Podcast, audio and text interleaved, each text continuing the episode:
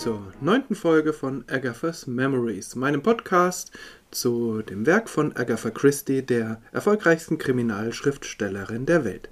Mein Name ist Manuel Kronast. Wir befinden uns in der neunten Folge im Jahr 1923 und inmitten einer erstaunlichen Flut von Kurzgeschichten. Es ist wirklich ganz beeindruckend, welche Kreativität, aber auch welche Produktivität Agatha Christie hier an den Tag gelegt hat. Sie, die ja immer noch die Schriftstellerei nicht als Lebensunterhalt, sondern eher so als eine Art Hobby betrachtet hat. Eine Flut. Und ich habe mir überlegt, das hatte ich ja beim letzten Mal schon angedeutet, wie ich mit dieser Flut umgehen soll. Soll ich wirklich alle Kurzgeschichten hier aufführen? Soll ich sie alle betrachten und behandeln? Oder gibt es vielleicht welche, die man unter den Tisch fallen lassen kann? Ich habe mich zunächst einmal dazu entschlossen, tatsächlich alle Kurzgeschichten hier aufzuführen. Und das hängt zum Teil damit zusammen, dass ich eben so beeindruckt bin von der Vielfalt und von der Kreativität und das Gefühl habe, ich kann da eigentlich nichts rauslassen, denn alle sind sie irgendwie wichtig. Leider, und das ist eben dann der Minuspunkt, sind die ersten Kurzgeschichten von Agatha Christie im Englischen auf zwei Sammelbände verteilt. Der eine Poirot Investigates von 1924 und der andere Exakt 50 Jahre später Poros Early Cases 1974 und einige andere Geschichten sind noch auf andere Sammelbände verteilt.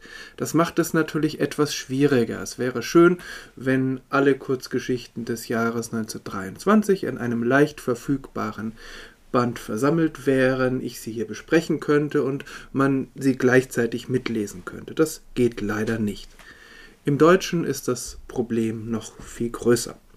Im Atlantik Verlag erschien 2018 eine Kurzgeschichtensammlung, das große Hercule Poirot Buch, es gibt auch das große Miss Marple Buch, und im großen Hercule Poirot Buch ist zumindest eine der heute besprochenen Kurzgeschichten enthalten. Ansonsten Fehlanzeige im Deutschen.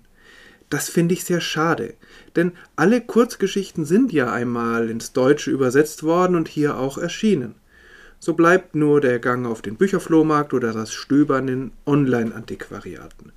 Immer mit der Einschränkung, dass die ersten deutschen Übersetzungen zuweilen sehr schlecht sind und gerade die Romane sehr darunter leiden, dass manche Passagen, die irgendwie als schwer übersetzbar galten, einfach weggelassen wurden.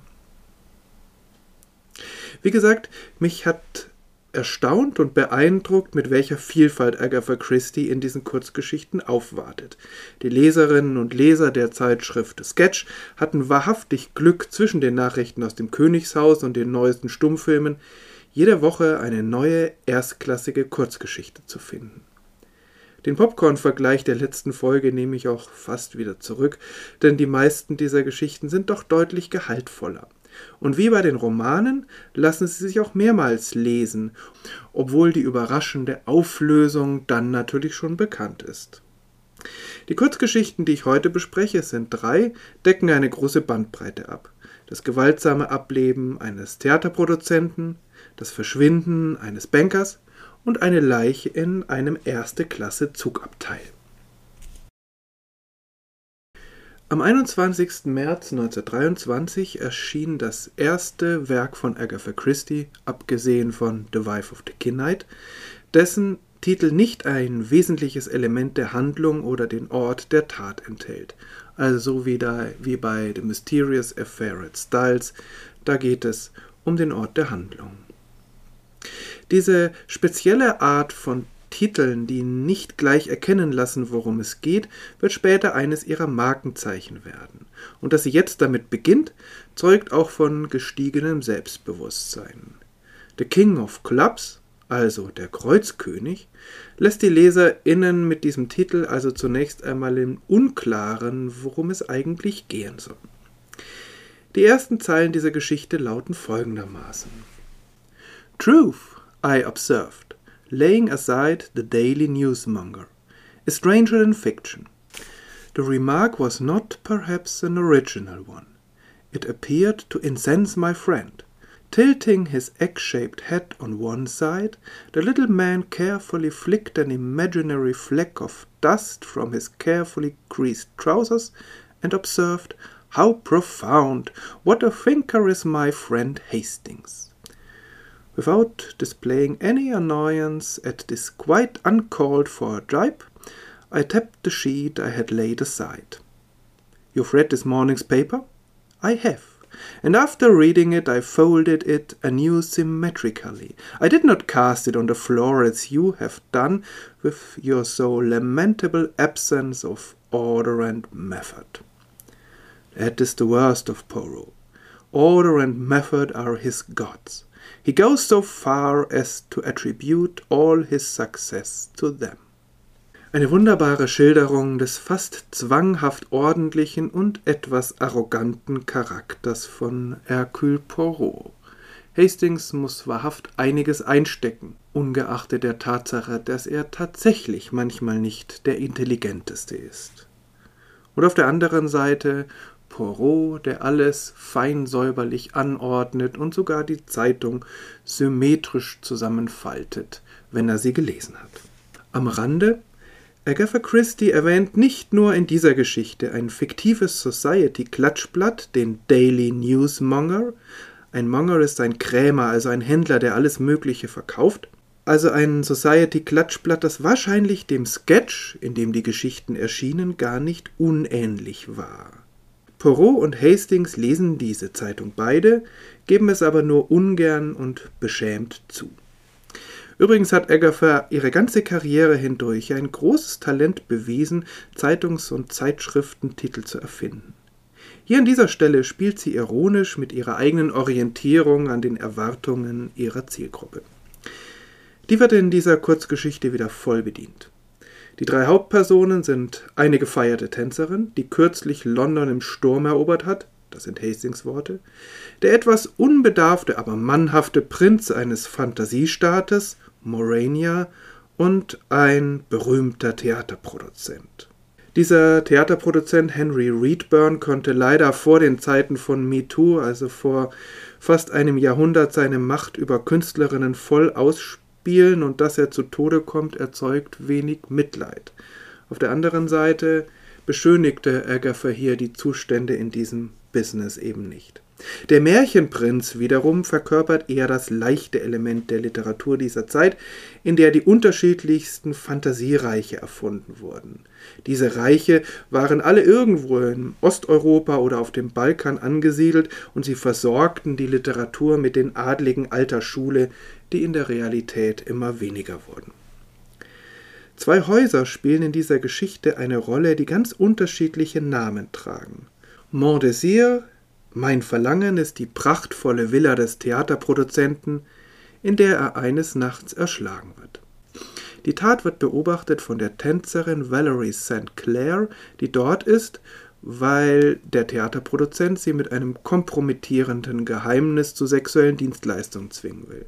Sie ist erpressbar, weil der Prinz von Morania sie heiraten will. Und der ist ein sehr romantisches Gemüt und ist zu dieser unstandesgemäßen Ehe bereit, weil er nicht den Gerüchten vertraut, dass sie die Tochter einer Reinigungskraft ist. Er will lieber den anderen Gerüchten glauben, dass sie die Tochter einer russischen Großherzogin ist. Und ganz offensichtlich hat Henry Reedborn irgendetwas ausgegraben, was diese Heirat verhindern könnte. Insofern hat Valerie gleich mehrere Motive für den Mord an Henry Reedburn. Dazu kommt, dass sie ihn offensichtlich mit dem Kreuzkönig verbindet, die Karte, die ihr eine Wahrsagerin aufgedeckt und als Bedrohung geweissagt hat. Valerie beobachtet nun, zumindest erzählt sie das später, wie ein Landstreicher den Theaterproduzenten ermordet. Sie stolpert in Panik aus dem Haus und rennt zu dem einzigen Gebäude in der Nachbarschaft, das sie im Dunkeln sieht. Nochmal am Rande. Zum ersten Mal beschreibt Agatha Christie hier einen Mord in einer Bibliothek. Fast 20 Jahre später in ihrem Miss Marple-Roman The Body in the Library, die Leiche in der Bibliothek, wird sie einer ihrer Figuren sagen lassen, in Büchern werden dauernd Leichen in Bibliotheken gefunden. Im richtigen Leben kenne ich keinen solchen Fall. Zurück zur Kurzgeschichte. Valerie erreicht dieses Haus, das sie da im Dunkeln gesehen hat. In diesem Haus mit dem Namen Daisy Mead, Gänseblümchenwiese, wohnt die Familie Oglander. Mittelschicht, typisch für tausende andere Familien in England, wie Hastings etwas abschätzig bemerkt. Die Einrichtung dieses Einfamilienhauses ist so preiswert kitschig, wie der Hausname vermuten lässt. Sie haben auch keinen Butler, sondern nur ein Hausmädchen. Die Familie sitzt beim Kartenspiel Bridge, als die Tänzerin hereintaumelt. Sie rufen die Polizei und bringen die hysterische Valerie im Gästezimmer unter. Der Prinz sorgt sich um seine Verlobte, obwohl er die wahren Hintergründe nicht kennt, und ruft Porot zur Hilfe. Der schaltet sich ein und hier kommt noch einmal ein Kreuzkönig ins Spiel. Inwiefern, das soll hier nicht verraten werden. Nicht nur hier spielt Agatha mit den Klassenunterschieden, die dann doch nicht so eindeutig sind, wie sie scheinen. Der aufrechte, aber nicht ganz so helle Prinz. Die prachtvolle Villa des reichen Produzenten als Ort der Menschenverachtung. Schließlich das spießige Einfamilienhaus mit der Familie, für die die Tänzerin nur Verachtung übrig hat und wo sie doch sofort Hilfe erfährt. Wer sagt, dass Agatha nur Oberschichten-Krimis schreibt, hat einerseits recht und sollte andererseits bedenken, dass sie diese Schicht eben sehr illusionslos sezieren kann. Und schließlich ganz am Ende eine andere Premiere. Die schuldige Person kommt ungeschoren davon, weil Poirot das so entscheidet. Das kommt bei Agatha Christie sehr selten vor, aber es passiert. Mord im Orient Express ist sicher das prominenteste Beispiel. Poirot, der der Meinung ist, dass ein Mord in jedem Fall ein Vergehen gegen Gottes Schöpfung ist und eigentlich auch keine Entschuldigung hat, lässt doch ab und zu mildernde Umstände zu, auch wenn ihm das sehr zu schaffen macht die Geschichte, und deshalb habe ich anfangs meinen Popcorn-Vergleich relativiert, entwickelt also auf den zweiten Blick durchaus Tiefe. In Buchform erschienen ist sie im Sammelband Poros Early Cases 1974 und wie gesagt im Deutschen im Moment nicht in gedruckter Form oder als E-Book erhältlich. Musik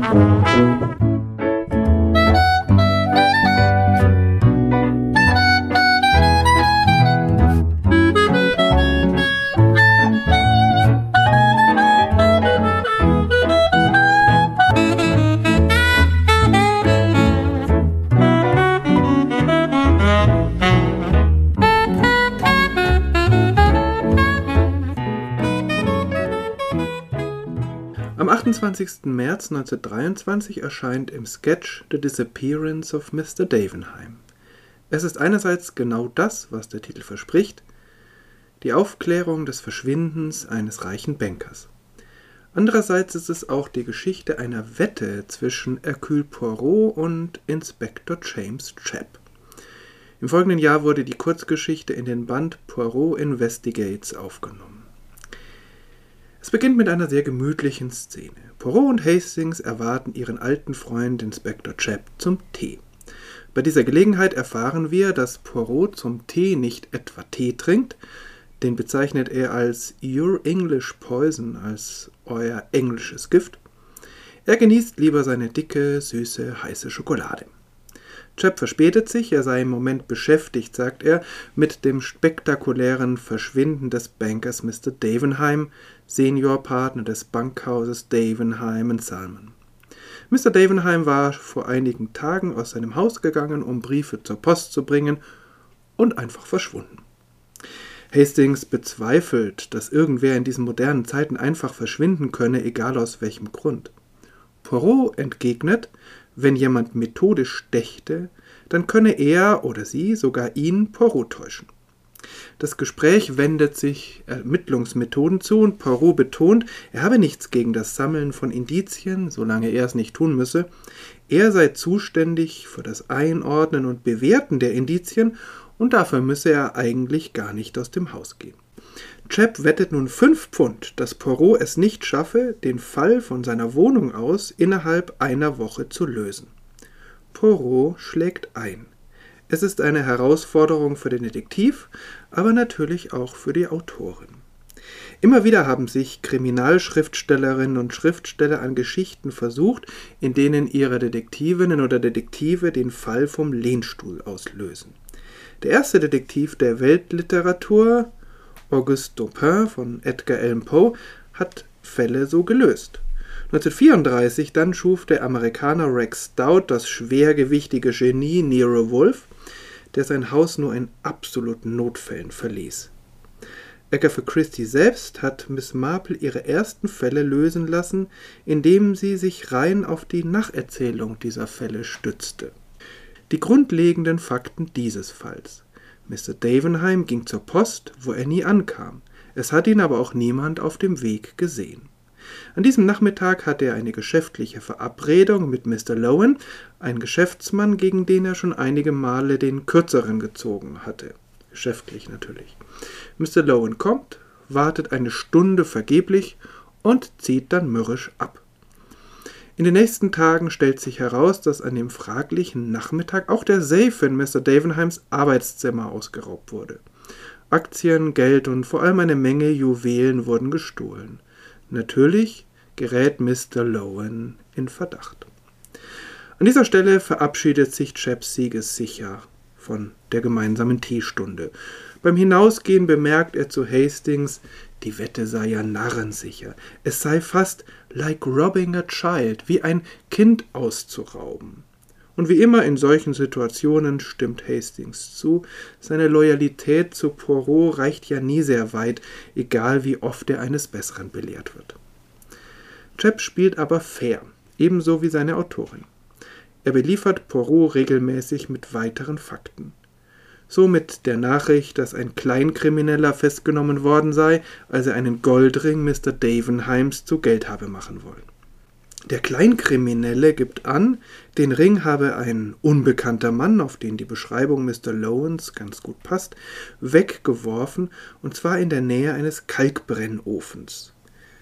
Der fantasievolle Hastings schaudert bei dieser Nachricht, denn das ist ein Ort, an dem eine Leiche gut spurlos beseitigt werden kann. Es versteht sich von selbst, dass Poirot seine Wette gewinnt, und Egger verschlägt einen humorvollen Bogen, in dem Poirot sehr peinlich berührt ist, als er per Brief seine fünf Pfund von Chap erhält. Er sagt, But what shall I do with it? I have much remorse. We will have a little dinner, we three. That consoles me. It was really too easy. I am ashamed. I, who would not rob a child. Aber was soll ich damit tun? Ich habe großes Bedauern. Wir werden ein kleines Dinner haben, wir drei. Das tröstet mich. Es war wirklich zu einfach. Ich bin beschämt. Ich, der ich niemals ein Kind ausrauben würde.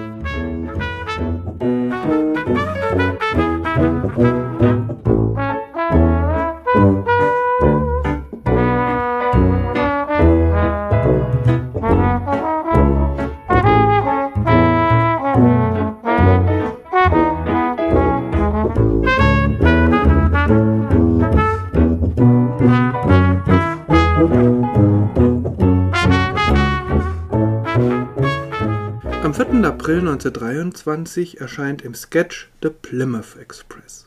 Agatha Christie ist offensichtlich wieder zu den konventionellen Titeln zurückgekehrt.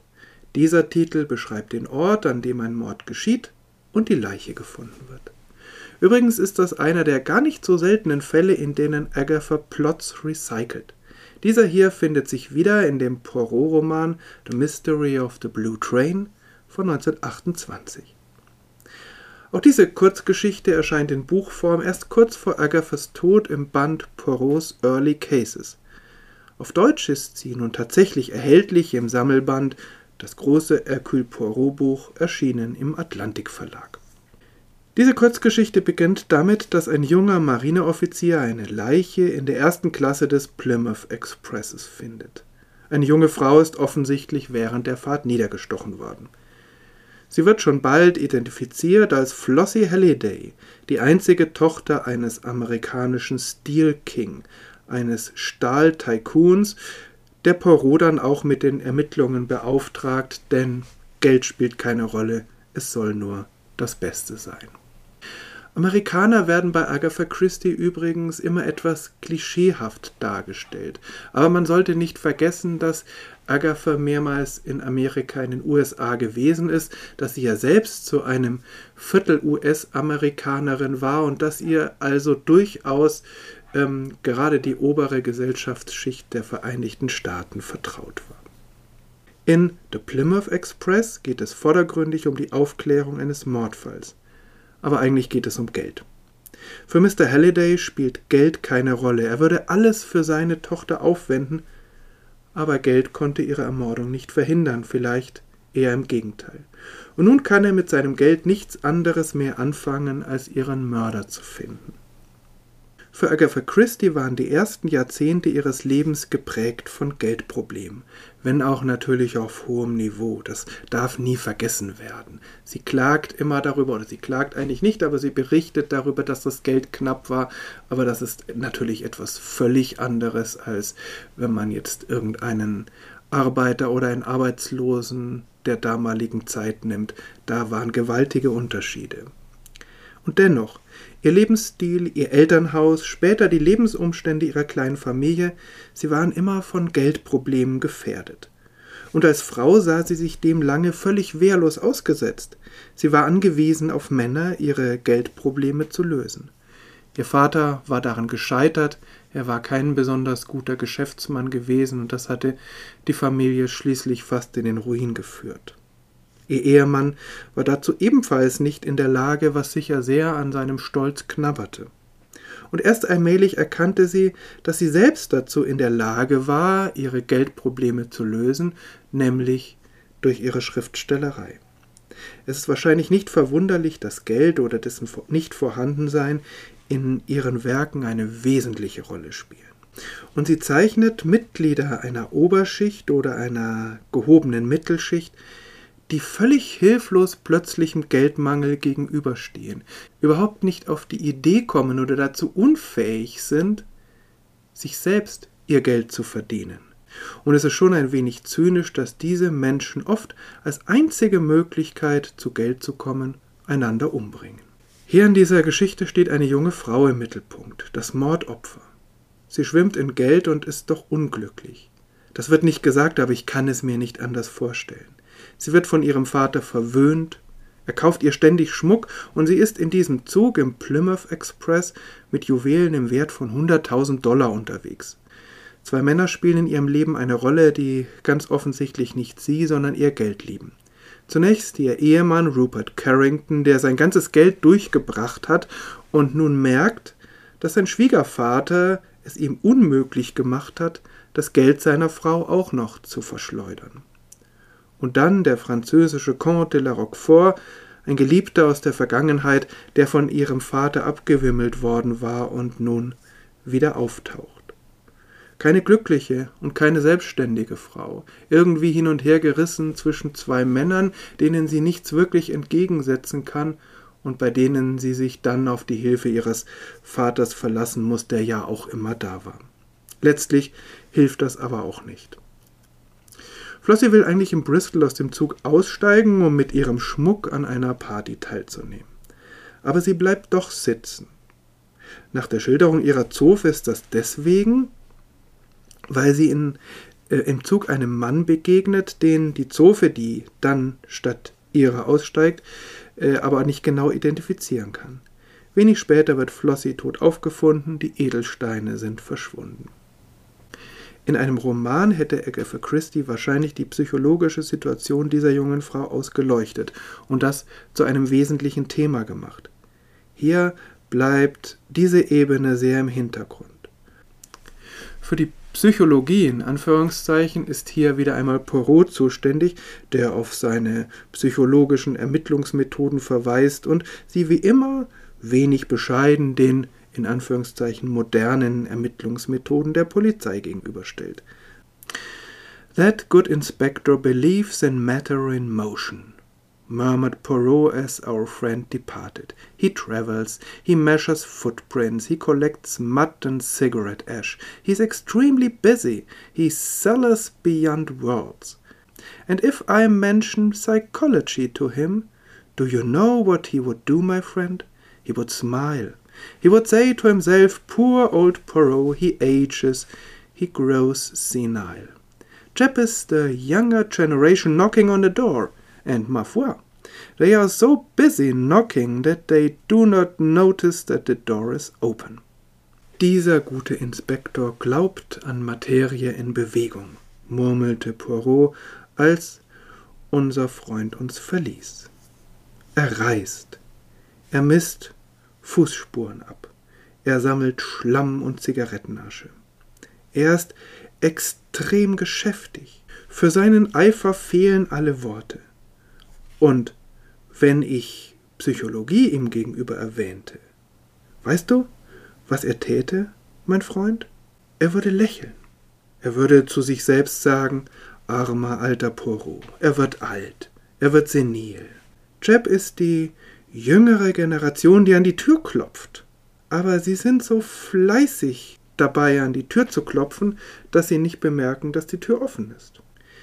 Natürlich ist Poirot mit seiner sogenannten alten Schule, so belächelt sie auch sein mag, auch Hastings belächelt sie ja immer wieder, Poirot ist damit erfolgreich. Die Indizien dagegen, auf die Chap und andere Polizeibeamte so setzen, sind im Gegenteil oft bewusste Irreführungen, die die schuldige Person gekonnt einsetzt. Diese Kurzgeschichte ist dafür ein wunderbares Beispiel. Aber Poirot, der lässt sich natürlich nur bis zu einem gewissen Grad täuschen. Die Geschichte ist wie immer wunderbar zu lesen. Poirot streut immer kleine, überraschende Enthüllungen ein, bei denen dann Chap völlig fassungslos ist, wie Poirot das denn nun wieder wissen kann, wo er ihn doch gerade als ähm, senilen alten Greis angesehen hat. Alles wunderbar zu lesen. Schließlich begegnen wir zum ersten Mal dem bevorzugten Getränk Poirots, dem Tisan. Letztlich handelt es sich einfach um Kräutertee. Seine Zusammensetzung erfahren wir hier nicht, wohl aber, dass Poirot ihn mit einem Spiritusbrenner zubereitet. So steht in dieser Kurzgeschichte die Ermittlung im Vordergrund. Sie wird gekonnt durchgeführt. Im Hintergrund liegen Themen, die sich durch Agatha Christie's Werk ziehen, etwa die Beziehung zwischen Eltern und Kindern und das allgegenwärtige Geld. Und hier liegt tatsächlich auch noch einmal die Überlegenheit ihrer Romane gegenüber den Kurzgeschichten. Denn sie kommt in den Kurzgeschichten einfach nicht dazu, die tiefen und ihr doch sehr wichtigen Themen wirklich auszubreiten und erschöpfend zu behandeln. Mir ist bei dieser Geschichte, gerade bei diesem Wiederlesen, Durchlesen, aufgefallen, was für eine unglückliche und unglaublich einsame Person diese Flossie Halliday gewesen sein muss, mit all ihrem Geld, ihrem reichen und beschützenden Vater und doch eigentlich ohne Perspektive. Und das lag vielleicht auch daran, dass sie nie gelernt hatte, auf eigenen Füßen zu stehen. In der nächsten Folge stelle ich weiter Kurzgeschichten vor. Es geht unter anderem wieder einmal um Edelsteine und ein Premierminister wird entführt. Bis dahin alles Gute.